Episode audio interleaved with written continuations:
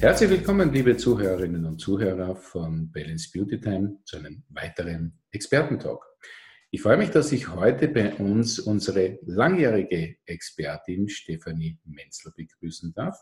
Die liebe Stefanie betreut uns in den Themenbereichen Weiblichkeit, Aufstellungen, Heilenergetik, ganzheitliches Coaching. Und sie hat einen sehr interessanten, ich würde mal sagen, Leitsatz, nämlich frei sein, leichter sein, ich sein. Ganz eine inspirierende Geschichte und eine inspirierende Person. Ich sage herzlich willkommen, liebe Stefanie. Ja, schön, dass ich wieder dabei sein darf. Grüß dich, Martin.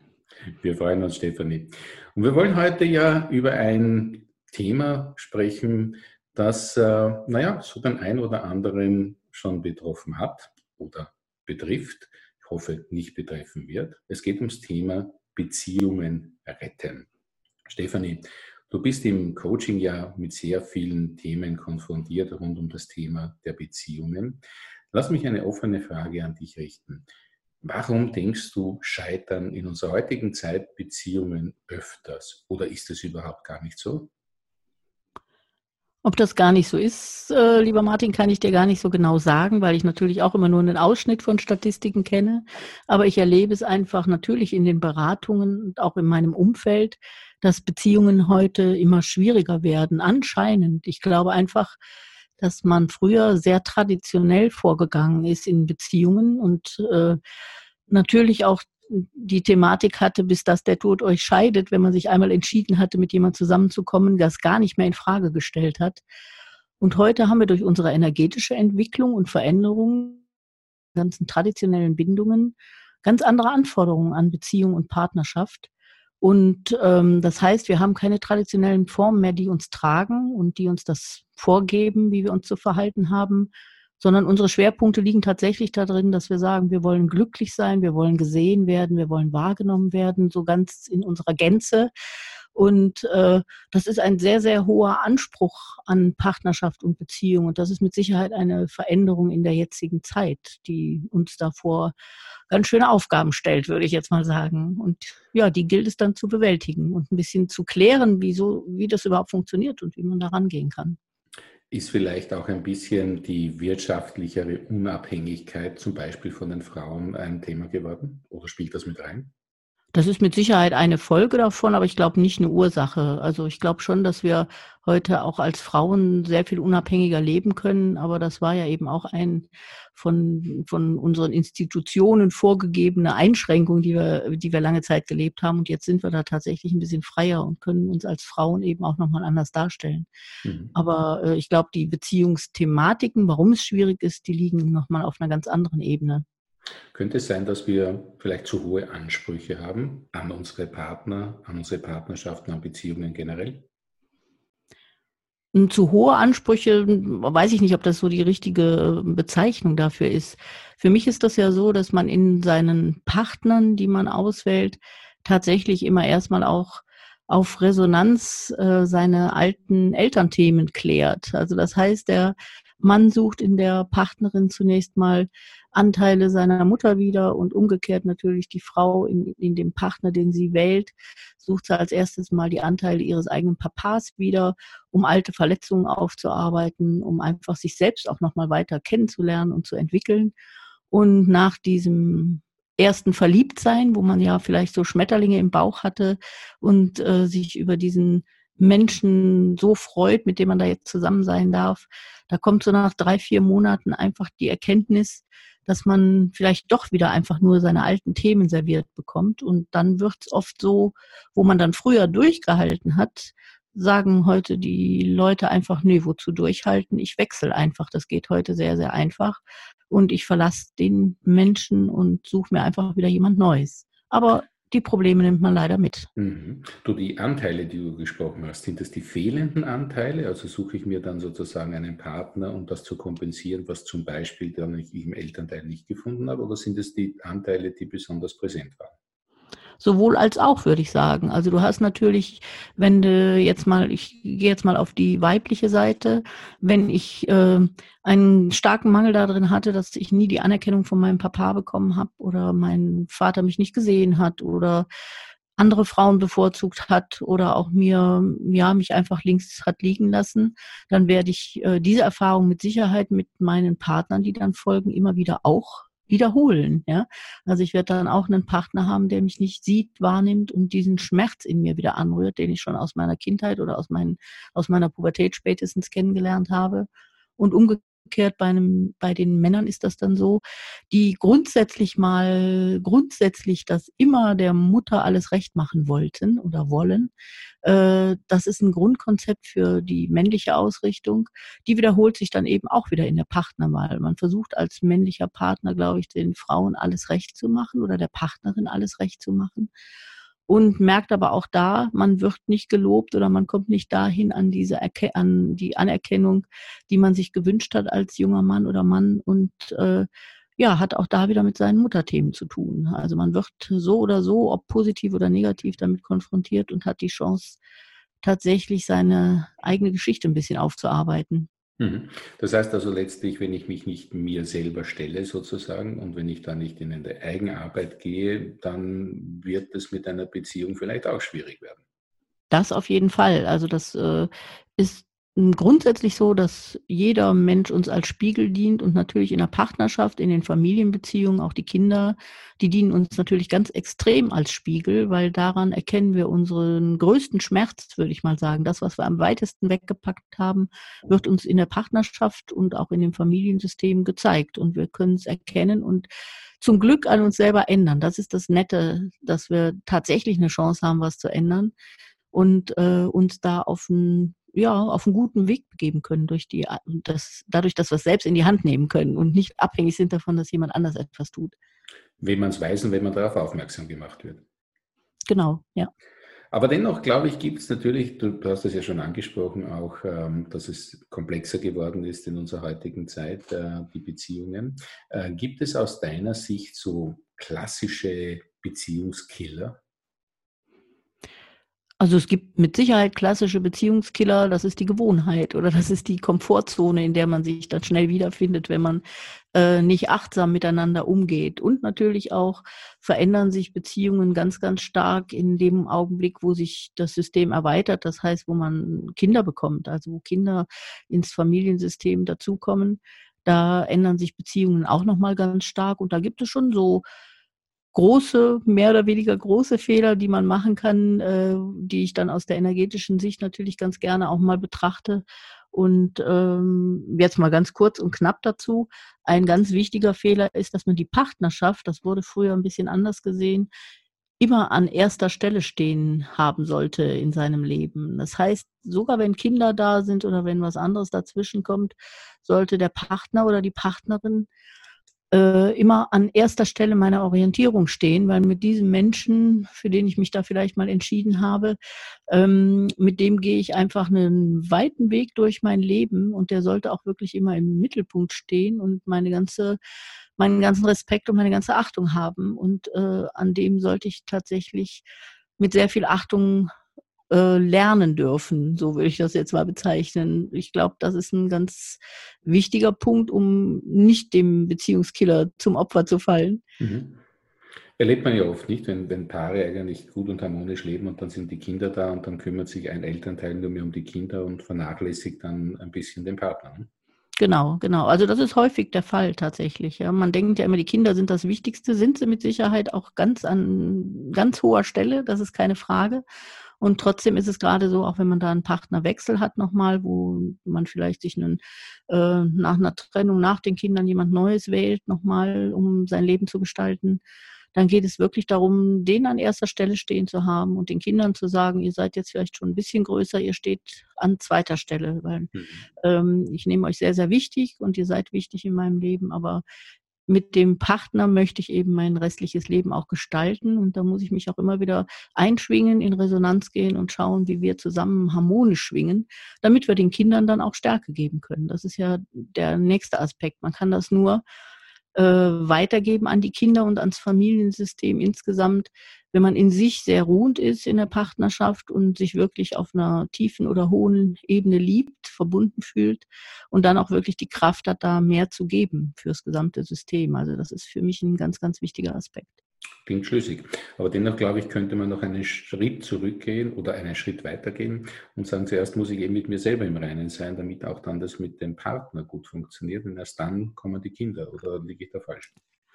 Das sind halt nicht so abgeschlossen, abgeschlossene Prozesse. Ne? Mhm. Man stellt auch nach langen Jahren, in denen man zusammenlebt, immer wieder noch Themen fest, wo man durch den Partner oder auch durch die Kinder auf sich selbst zurückgeworfen wird. Also man kann nicht einfach sagen, so, jetzt habe ich meine persönlichen Probleme alle durch und jetzt gehe ich zur Partnerschaft über, sondern das ist ja ein fließender Prozess, wo alles ineinander greift.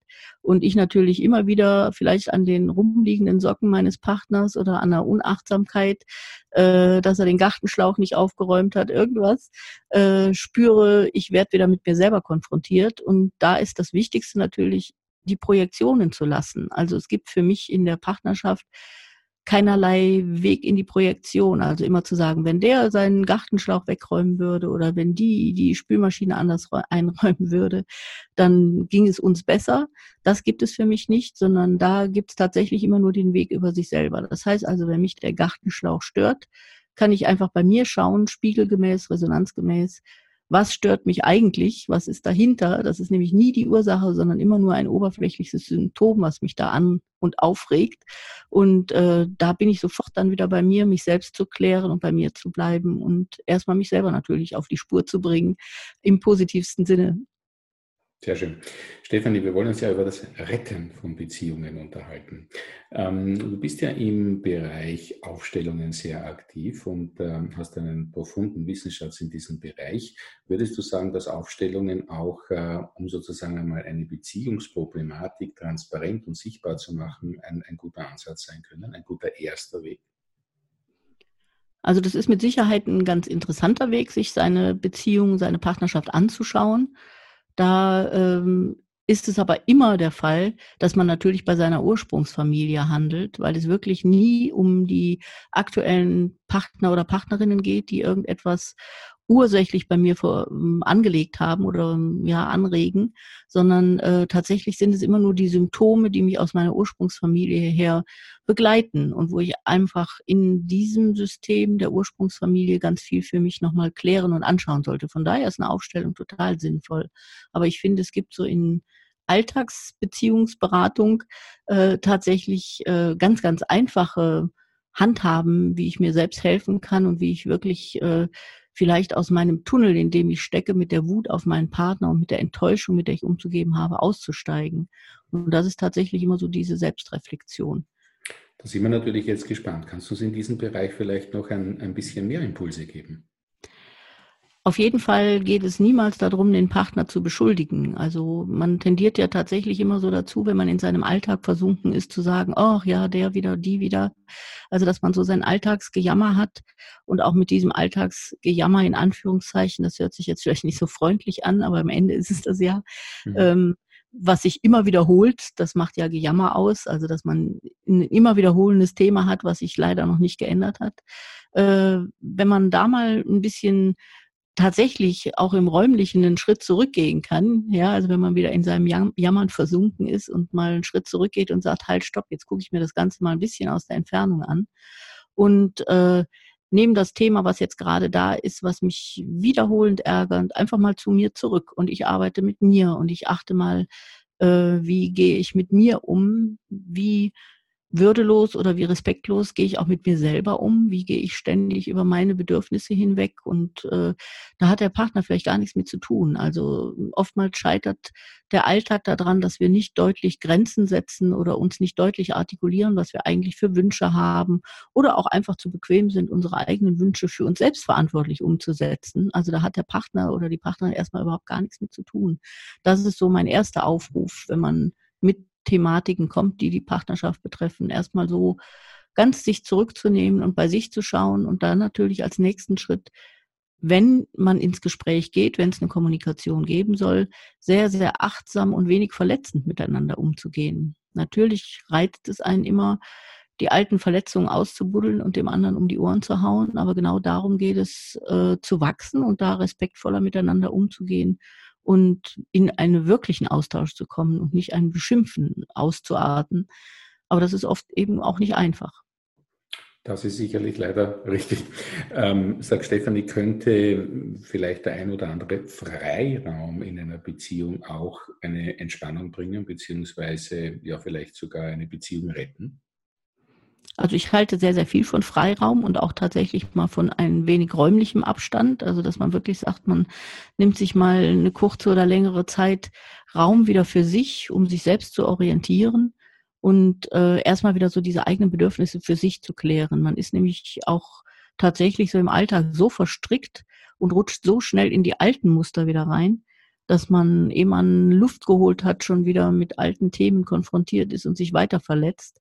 Und leider, das beobachte ich halt, wenn man das ständig wieder macht, also wenn man ständig Krachs und Konflikte hat, die wirklich äh, sehr verletzend sind und immer wieder alte Wunden aufreizen, dann ist es wirklich so. Also du hast halt äh, irgendeine Wunde, wo gerade vielleicht schon eine Kruste draufgewachsen ist und äh, ehe du dich versehen hast, ist die schon wieder aufgerissen und wird noch tiefer.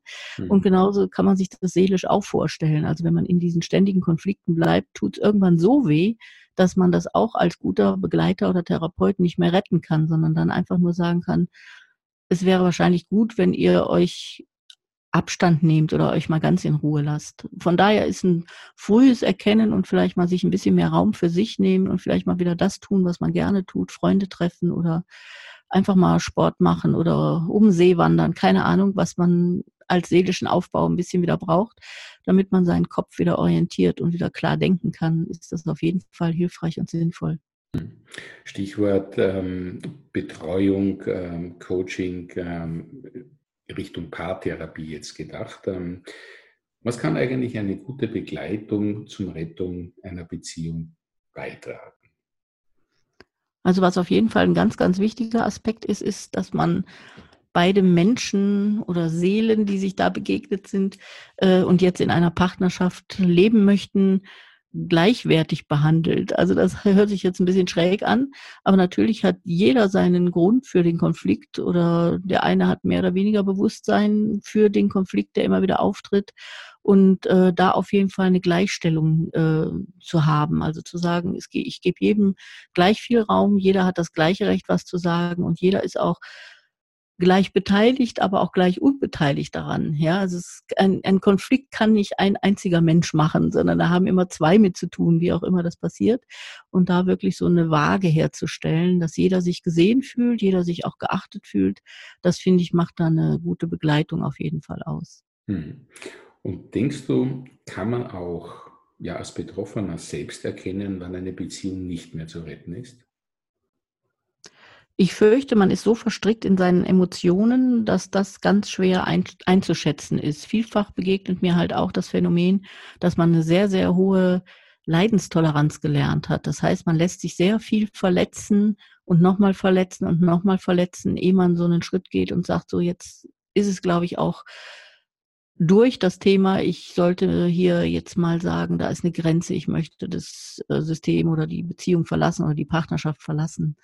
Ähm, ich glaube, das ist von außen leichter zu erkennen als äh, für die Beteiligten im System, also in der Partnerschaft. Ich glaube, da braucht man schon mal irgendwie einen Input von außen, der sagt, hey, ihr tut euch so weh, dass es gar nicht mehr schön mit anzu anzuschauen und äh, Ihr verzichtet beide auf einen großen Teil eures Potenzial, eurer Lebenskraft und eurer Lebensfreude und wollt da nicht mal anders hinschauen. Also ich glaube, das ist äh, schwer zu erkennen, zumal man ja eben in die alten Familientraditionen, in die alten Strukturen, der, die die Familie einem vorgegeben hat, wieder reinsteigt und äh, da die Selbsterkenntnis oft viele blinde Flecken hat, sozusagen. Kann ich mir leider gut vorstellen. Ja.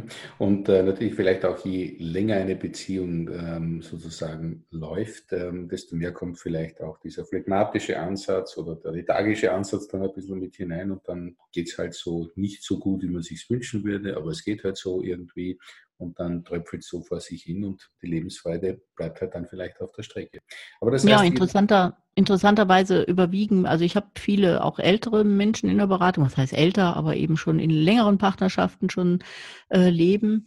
Da ist es tatsächlich auch so, dass leider für mich dann äh, die materiellen Dinge einen noch zusammenhalten, obwohl die Seele und die Emotionen leider schon eingeschlafen sind, würde ich mal sagen. Mhm. Also das heißt, man hat ein Haus, man hat das Geld, man hat den gemeinsamen Urlaub, man hat die gemeinsamen Bekannten. Äh, das ist irgendwie, was von außen einem so eine Burg baut, wo man vermeintlich Sicherheit drin hat, die man nicht verlassen möchte. Und innerlich ist man aber leider schon verstorben, würde ich sagen. Also man lebt gar nicht mehr, man lebt überhaupt nicht mehr die Lebendigkeit und Freude, die eine Partnerschaft haben kann und tatsächlich Wachstum ja auch. Äh, das erlebe ich schon häufiger und das finde ich oft sehr traurig, aber das ist natürlich auch verständlich, das äh, nachvollziehbar. Ja. Das heißt, da sind wir eigentlich wieder in der Komfortzone angelangt. Auf jeden Fall, ja. Mhm. Liebe Stefanie, das heißt, wenn ich zusammenfassen darf, es ist sicher sinnvoll, einmal bei sich selbst anfangen, sich die richtigen Fragen zu stellen, respektvoll mit seinem Partner in eine Beziehungskrise sozusagen ins Gespräch zu gehen, in einer Beziehungskrise sich gemeinsam zu stellen und ähm, dann durchaus auch eine professionelle Beratung, den Blick von außen sozusagen in Anspruch zu nehmen. Auf jeden Fall. Und äh, ich möchte da auch noch eins mitgeben. Also es gibt äh, oder ein ganz wichtiger Aspekt äh, in Partnerschaften ist natürlich die Kommunikation. Und ich möchte äh, euch hier da nochmal so ein kleines Beispiel geben, wie Kommunikation stattfindet, wenn wir einem Menschen begegnen, der uns, äh, egal ob, ob der uns auf der Straße begegnet oder tatsächlich unser Partner ist oder jemand, mit dem wir, den wir kennenlernen möchten, dann geht es zunächst mal darum, dass wir uns anschauen. Der Blick in die Augen ist die erste Kommunikationsstufe, mit der wir uns verstehen, also wo wir merken, auch der ist interessant. Die nächste Kommunikationsstufe wäre dann zu sprechen. Also man spricht jemand an, man redet mit dem und schon klären sich die Wellen, ob die ineinander schwingen, ob es sich wohl anfühlt. Und dann wäre der nächste Punkt, dass man sich streichelt, also dass man sich an die Hand nimmt, dass man die Haut streichelt, die Haut fühlt, das Gesicht streichelt oder auch überhaupt sich über Streicheln in eine nächste Resonanzebene begibt. Und das nächste wäre dann äh, die sexuelle Ebene, wo man tatsächlich eine Vereinigung der Körper hat. Das sind so diese vier Kommunikationsstufen, die man erleben kann in Beziehungen immer wieder. Und ich finde es ganz schön, wenn man in der Begleitung auch äh, von Paaren da einfach mal darauf hinweist, dass man sich da vielleicht mal ein bisschen mehr Achtung schenkt und auch ein bisschen mehr Achtsamkeit schenkt und sich tatsächlich mal wieder in die Augen schaut, schöne Gespräche führt. Das ist immer so die Voraussetzung, dass tatsächlich auch mehr Nähe entstehen kann und aus diesem mehr Nähe auch wieder eine ja, gefühlte mehr Nähe körperlich da sein darf, wo man sich verbunden fühlt und tatsächlich auch wieder eine Erotik entstehen kann. Und das ist ja auch nicht zu verachten in einer Beziehung oder Partnerschaft, dass man das lebt, sich nah fühlt und das vielleicht auch mit dem speziellen Menschen, mit dem man schon lange zusammenlebt. Das darf ruhig wieder wiederbelebt werden sozusagen. Und das finde ich noch einen ganz wichtigen Ansatz, so mal drüber nachzudenken. Ein sehr, sehr schöner Schlusssatz, liebe Stefanie, dem ich eigentlich nichts mehr hinzufügen möchte, außer dass ich mich ganz, ganz herzlich für dieses wieder einmal sehr interessante Gespräch mit dir bedanken möchte. Es ist immer wieder sehr, sehr schön, äh, mit dir zu sprechen. Für mich aus dem Grund, weil du eben wirklich diesen energetischen Blick über den Tellerrand sozusagen hast, den geistigen Blick auch, aber mit zwei Füßen mitten im Leben stehst und die Probleme der Menschen einfach aus deiner praktischen Arbeit heraus kennst und da eine sehr schöne Brücke baust. Ich möchte mich herzlich bedanken, dass du dir wieder die Zeit für uns genommen hast, liebe Stefanie. Ich danke dir auch für das schöne Interview. Ja. Ja, und ich möchte mich natürlich auch bei euch bedanken, liebe Zuhörerinnen und Zuhörer, dass ihr wieder mit dabei wart bei diesem Experten-Talk auf Balance Beauty Time. Wenn ihr mehr zum Thema und natürlich mehr zu Stefanie Menzel erfahren möchtet, dann schaut doch einfach vorbei, entweder auf stephanie-menzel.com Com, eine sehr interessante Seite. Da gibt es übrigens auch noch eine sehr interessante Kunstseite, denn was die Stefanie nicht so oft erzählt, ist aber, dass sie auch eine grandiose Malerin ist. Sie macht wirklich sehr, sehr schöne, sehr berührende Bilder. Diese Seite nennt sich, liebe Stefanie? Das ist stefanie-menzel.art, A-R-T. Also. Also auch, das ist wirklich eine, eine sehr schöne und sehr inspirierende Seite. Schaut mal rein. Und natürlich gibt's auf dem Expertenprofil von der lieben Stefanie eine Menge zu lesen, interessante Interviews, Videos, Podcasts etc. hier bei uns auf Balance Beauty Time. In diesem Sinne, meine Lieben, macht es gut. Ich freue mich auf euch beim nächsten Mal wieder und sage euch alles Liebe. Bis zum nächsten Mal. Euer Martin. Tschüss.